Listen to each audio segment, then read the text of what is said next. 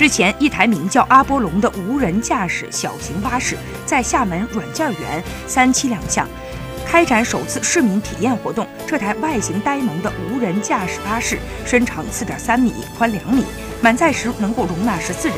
阿波龙可自动完成变道和转弯等操作。车内没有配置方向盘和驾驶位，吸引不少市民登车体验。别看车小，它可是浑身都是高科技。车身上装有数十个传感器，通过传感器发射的激光脉冲，看清周围的情况。在车头和车尾顶部装有五个单目摄像头和一组双目摄像头，可精确识别路面交通线、车辆、行人等。阿波龙初期落地场景针对最后一公里通勤。比如景区、园区、机场等自动接驳，也能够通过人机交互执行特定的服务任务。